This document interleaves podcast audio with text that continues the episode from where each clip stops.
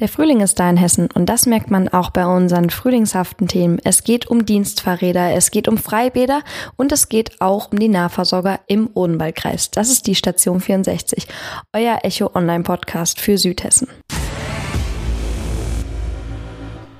Und damit willkommen bei der 35. Folge der Station 64. Ich habe es gerade schon gesagt, es ist euer Podcast, es ist Südhessen, es ist pure Regionalität, Lokalität. Es geht um eure Themen und wir freuen uns darüber, wenn ihr sie uns mitteilt.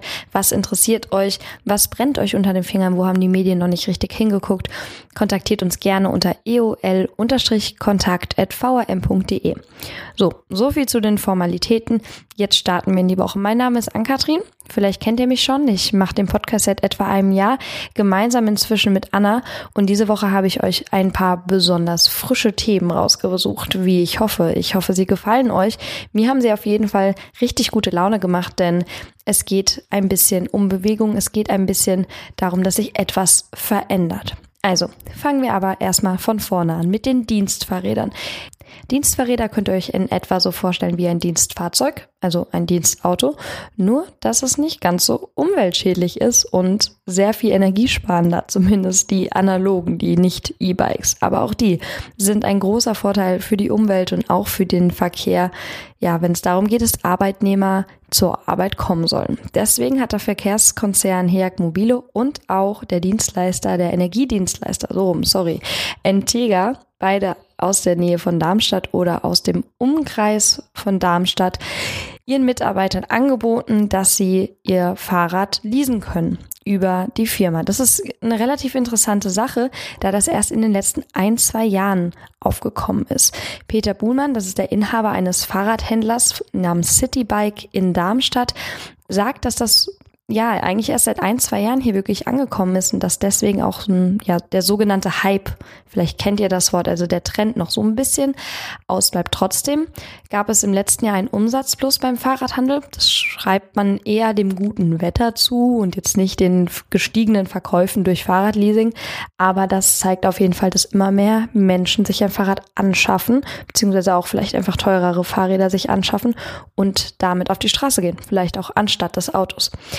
Aber jetzt nochmal kurz von vorne. Also, Dienstfahrrad. Das Prinzip ist, dass der Arbeitgeber ein Fahrrad bei einem Anbieter liest, also dass er das quasi organisiert, dass das Fahrrad zur Verfügung gestellt wird und die Arbeitnehmer können dann dieses Angebot annehmen und können dann sagen, ja, ich möchte von meinem Arbeitgeber das Fahrrad leasen. Also ich finanziere das monatlich und kaufe es aber nicht richtig und somit habe ich eben auch keinen Organisationsstress und kann es auch einfach wieder zurückgeben, wenn ich möchte oder wenn zum Beispiel der Arbeitsvertrag endet. Seit 2012 sind die Dienstfahrräder auch mit Dienstautos gleichgestellt. Das ist ganz interessant, denn Arbeitnehmer dürfen genauso wie das Dienstauto auch das Dienstfahrrad privat benutzen. Das heißt, wir haben einen steuerlichen Vorteil und wir haben die private Nutzung. Und wir haben auf jeden Fall einen Umweltschutz. Das sind schon ziemlich viele Vorteile meiner Meinung nach. Und auch E-Bikes bringen inzwischen Steuervorteile. Und wie wir wissen, sind die ja auch immer mehr im Trend auf jeden Fall. Und auch die Unternehmen haben natürlich den Vorteil, dass die Mitarbeiter ja gesünder leben, dass es ihnen besser geht, weil sie sich einfach ein bisschen mehr bewegen, weil sie vielleicht auch schon einfach so ein bisschen mit einem angeregten Stoffwechsel zur Arbeit kommen. Bei Integra nutzen dieses Angebot 15 Prozent immerhin. Und wie ich schon erwähnt habe, ist es vor allem interessant, weil es diese Steuervorteile gibt. Das nennt man Entgeltumwandlung. Das heißt, bevor ihr euren Nettolohn kommt, wird direkt, wie zum Beispiel auch bei Mitarbeiteraktien, vom Bruttolohn etwas abgezogen, also euer Leasing abgezogen. Und somit sparen sich auch beide Seiten dann ein bisschen was an den Sozialabgaben. Und das wird dann zum Beispiel von dem Arbeitgeber auch wieder in eine Fahrradversicherung beispielsweise umgewandelt. Also nicht von jedem, aber das kann man dann eben machen. Das klingt jetzt alles erstmal ganz, ganz toll. Wer aber wissen will, welchen Nachteil das Dienstfahrrad auch haben kann und was die Rentenversicherung damit zu tun hat, also weshalb es gegebenenfalls ein bisschen tricky werden könnte, der sollte sich den Artikel Jobräder sind im Trend von Marina Speer angucken, beziehungsweise durchlesen und da erfahrt ihr dann auch noch ein bisschen mehr und könnt euch das nochmal in Ruhe angucken, wie das nochmal war mit den Steuervorteilen oder ja, auch den Nachteilen eben. Und wir bleiben gleich bei der frischen Luft an diesem Karfreitag, an diesem Vor-Osterwochenende, denn es geht um die Freibad-Saison. Die zehn Freibäder im Kreis Darmstadt-Dieburg, die sind nämlich in den letzten Zügen und bereiten sich auf den Ansturm an Besuchern im Frühjahr vor. Naja, jetzt, wenn ich mir so durchlese, das Schafheimer Schwimmbad möchte schon am 27. April eröffnen. Das macht es übrigens jedes Jahr. Wäre mir persönlich noch ein bisschen kalt aber auch einfach mal vielleicht für das Feeling auf die Wiese legen, sich schon mal angucken und darauf einstimmen, kann das ja nicht schaden, dass die Freibäder sich quasi schon bereit machen, indem sie beispielsweise die Becken putzen, indem sie die Fliesen sauber machen, indem sie natürlich auch die Schäden vom Winter vielleicht ausgleichen und einfach alles so ein bisschen, ja, aufpolieren.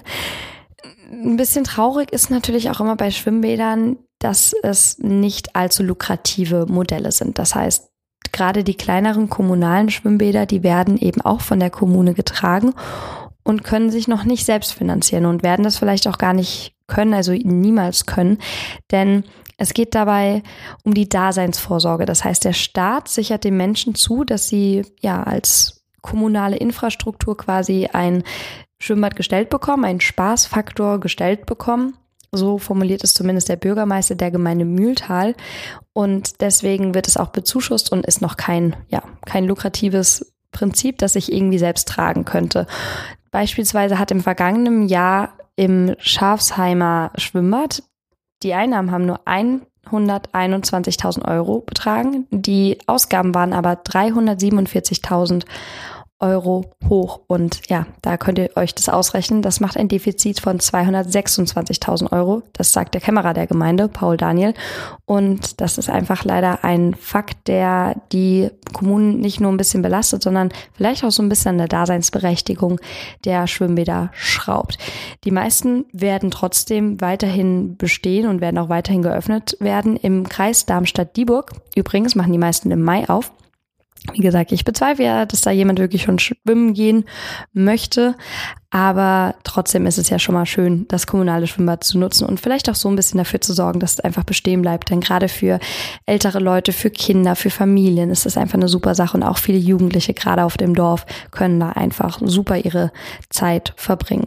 In manchen Kommunen werden auch die Preise minimal angehoben. Das kann unter anderem damit zu tun haben, dass die Anschaffungen vielleicht ein bisschen teurer sind oder dass es mal irgendwo eine Reparatur geben muss. Aber keine Sorge, die Schwimmbäder bleiben bestehen und werden auch weiterhin von den Kommunen, von den Ländern, vom Bund getragen.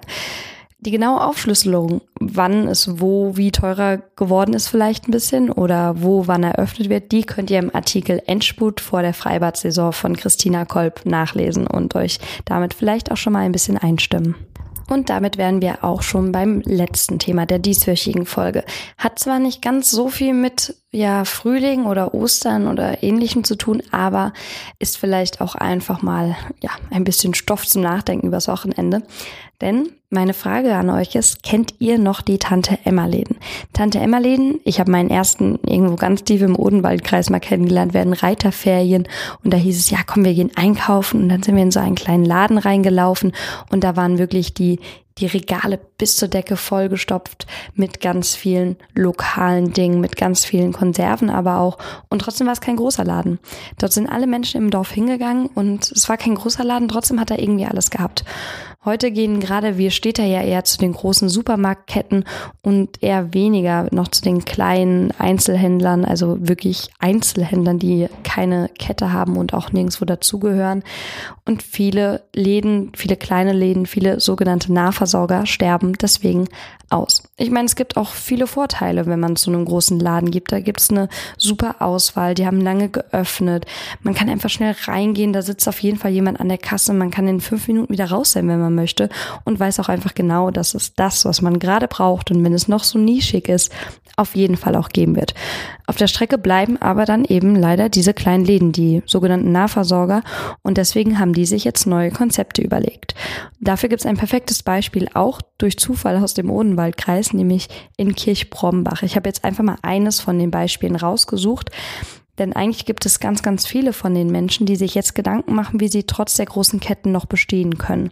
Seit über zehn Jahren gibt es in Kirchbrombach, also von Ursula Kredel, einen kleinen Tante Emma Laden, also einen Nahversorgerladen, der inzwischen sogar zur großen Kette Rewe gehört. Das heißt, sie ist quasi eine Partnerschaft mit dem großen Lieferanten Rewe eingegangen und hat aber trotzdem ihr eigenes Konzept nach wie vor, trägt aber den Namen und hat so ein bisschen Werbematerial dort und hat jetzt ein neues Erfolgsrezept, denn sie setzt inzwischen vor allem auf Regionalität, da die Menschen sowohl in der Stadt als auch eben auf dem Dorf wieder vermehrt danach fragen, dass sie vielleicht was direkt vom Bauern kaufen können oder vom Metzger oder vom Bäcker. Und hinzu kommt, das kennen wir ja vor allem aus der Stadt, dass inzwischen auf Plastik verzichtet wird. Also beziehungsweise das ist so das Ziel. Inzwischen gibt es erste Versuche, aber Ursula Kredel aus Kirchbrombach arbeitet darauf auf jeden Fall hin, dass es weniger Plastik gibt. Das ist ja so eine Sache mit den Boxen und den Stofftüten und so weiter. Das muss ich euch nicht erklären. Das hatten wir hier auch schon ganz, ganz oft. Fast die Hälfte der Deutschen gibt an, auf dem Land leben zu wollen. Trotzdem tun es die meisten einfach nicht. Auch das ist in Südhessen keine Neuigkeit. Und deswegen gibt es gerade für die Menschen, die dann schon auf dem Land wohnen, solche Angebote. Und da machen sich auch viele Händler wirklich Gedanken darüber, was sie denn tun können in Südhessen, um die Leute auch davon abzuhalten, vielleicht in die nächstgrößere Stadt zu fahren zum Einkaufen oder vielleicht auch zu sagen, oh, ich kann hier nicht mehr wohnen, ich habe jetzt kleine Kinder, ich brauche auf jeden Fall noch an einem Samstagabend eine spezielle Babynahrung zum Beispiel. Sie wollen eben, also die Händler, Händler wie Ursula Kredel wollen eben die Leute wirklich bei sich behalten und wollen auch einfach die Infrastruktur im Dorf weiter in dem Sinne aufrechterhalten, indem sie dann mit anderen regionalen, lokalen Leuten zusammenarbeiten, um da das Angebot auch möglichst individuell abzustimmen, selbst wenn sie eben solche Kooperationen wie in Kirchbrombach mit Rewe eingehen müssen. Das ist übrigens nicht der einzige Laden im Kreis. Ich habe jetzt ja auch von der Mehrzahl geredet. Das war jetzt einfach nur ein Beispiel für Leute, die ja, sich Gedanken machen, die vielleicht auch inzwischen ein kleines Plätzchen fürs Kaffee oder Bier trinken schon in ihrem Tante Emma Laden, also in ihrem Nahversorgerladen haben ich hoffe, es ärgert sich jetzt niemand über den Tante Emma Ladennamen. Ich kenne das einfach noch so persönlich aus meiner Kindheit und ich weiß, dass das in Südhessen auch sehr oft noch verwendet wird. Deswegen hoffentlich verzeihen mir das alle Angesprochenen. Das ist wirklich nicht böse gemeint, sondern vielleicht eher so ein bisschen sentimental, denn meistens sind das auch wirkliche Persönlichkeiten, die dann dort hinter der Theke stehen. Wenn ihr wissen wollt, welche Läden sich noch Gedanken machen über die neuen Konzepte und wer ähnlich wie Ursula Kredel sagt, oh, hier muss was passieren und ich gebe den Laden nicht auf, der kann noch einmal in den Artikel reinschauen, Nahversorger auf dem Land von Sabine Richter. Das ist ein wirklich langes, großes Stück, das sehr gut aufgeschlüsselt ist und da könnt ihr euch nochmal Gedanken vielleicht auch am Wochenende darüber machen, ob ihr nicht vielleicht nächstes Mal, gerade wenn ihr vielleicht etwas ländlicher wohnt und der nächste große Supermarkt sowieso ein bisschen weiter entfernt ist, ob ihr dann nicht doch nochmal zum lokalen Lädchen im Ort geht. So, und damit wünsche ich euch auch schon ein schönes Osterwochenende. Ich hoffe, ihr genießt das schöne Wetter. Hört euch den Podcast vielleicht in Ruhe an, beim freien Tag mit der Familie, bei einem Schluck Kaffee oder auch bei der Ostereiersuche. Und dann hören wir uns nächste Woche wieder. Mein Name ist Ann-Kathrin und das ist die Station 64.